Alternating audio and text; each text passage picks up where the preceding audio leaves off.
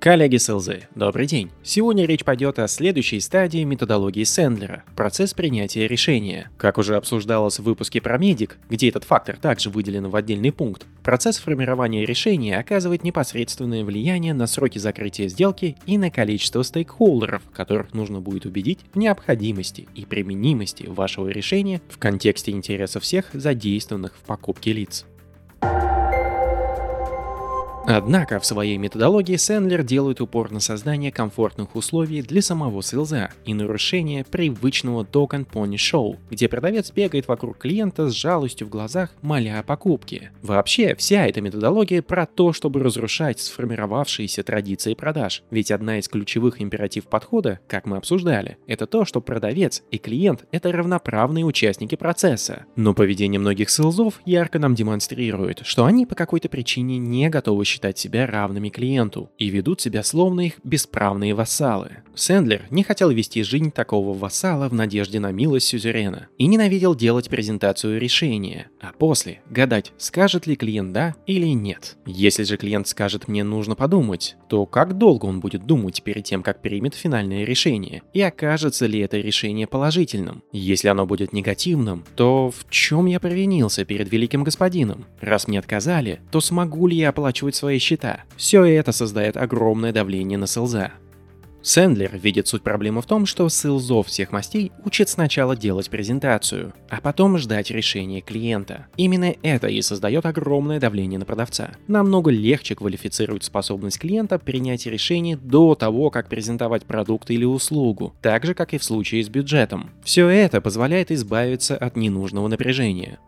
В этот момент вы можете задать резонный вопрос, мол, получается, что я должен выяснить у клиента боль, бюджет и процесс принятия решения, еще до того, как рассказать о самом продукте. То есть клиент должен инвестировать столько времени и ничего не получить от меня? Если вы задаетесь такими вопросами, то вы начинаете видеть, куда именно ведет вас Сэндлер. Да, его методология призвана изменить условия традиционной игры и нацелена на повышение значимости роли селза. К тому же, учитывайте, что понимание боли в любом случае необходимо для верного позиционирования вашего решения. Да и сами клиенты, как правило, любят поговорить о себе и своих проблемах. То есть, если на это и затрачивается время, то это полезно вам и интересно самому клиенту. А прохождение стадии бюджета и процесса принятия решения могут занять не более 5 минут в относительно простых консультационных сделках. Таким образом, во-первых, инвестиции клиента минимальны. Во-вторых, вы оберегаете клиента от всяких демо и рассказов о вашем чудном продукте, то есть намного более значительных временных затрат, когда у него нет денег на покупку или он не сможет самостоятельно принять решение. Применение Применяя подход Сэндлера, вы получаете три возможных сценария развития событий.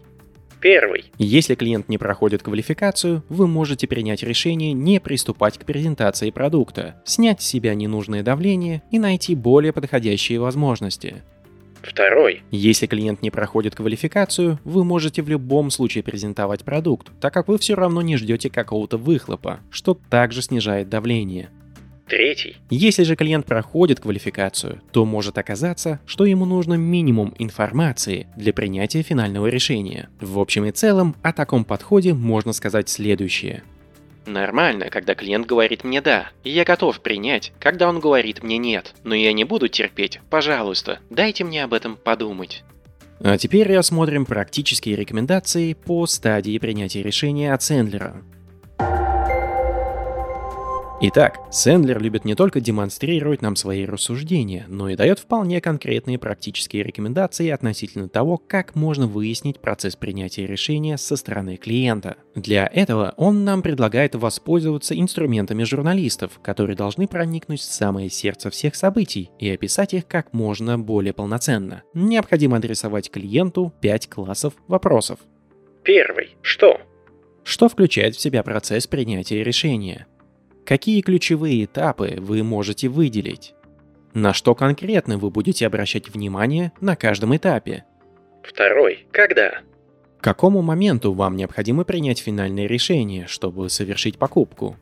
К какому моменту вам необходимо принять решение, чтобы вы могли имплементировать продукт и выполнить стоящие перед вами задачи?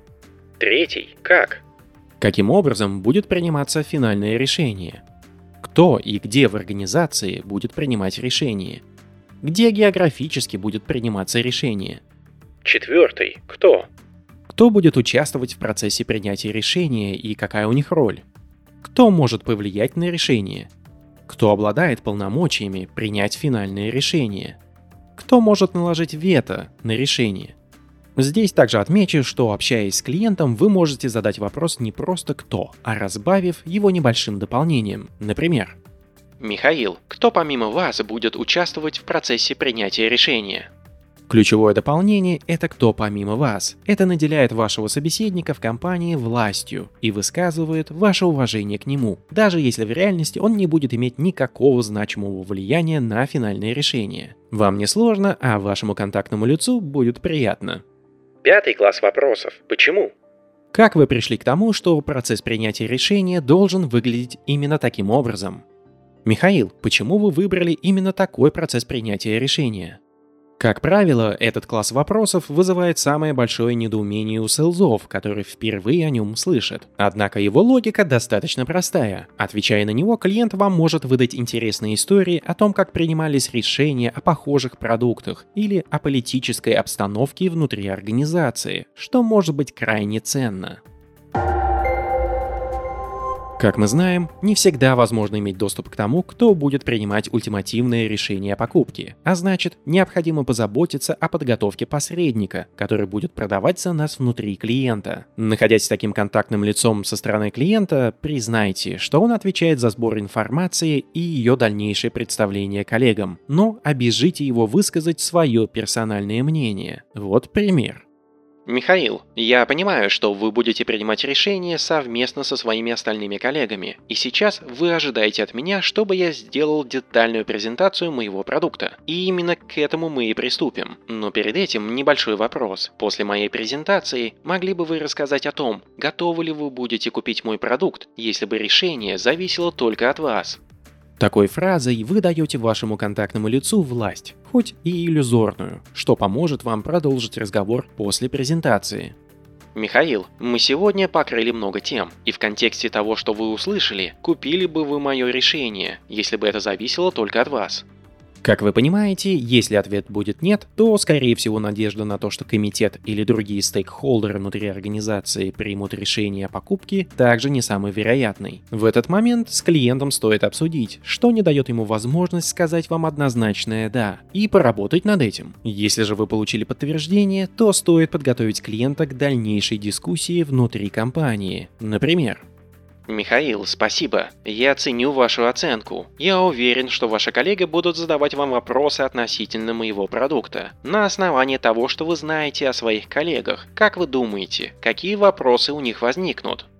В ваших интересах пройтись по всем вопросам, которые контактное лицо поднимет для того, чтобы его подготовить. Если же клиент не смог дать какие-то вопросы, то это задача селза – понять, какие вопросы могут возникнуть у тех, кто будет участвовать в формировании ультимативного решения, исходя из своего опыта и сказать об этом клиенту. Например, Михаил, спасибо. По моему опыту есть некоторые аспекты, которыми коллеги активно интересуются, когда идет обсуждение подобного решения. Стоит ли нам сейчас потратить некоторое время на них, чтобы вы были готовы к содержательному обсуждению с коллегами, когда они возникнут?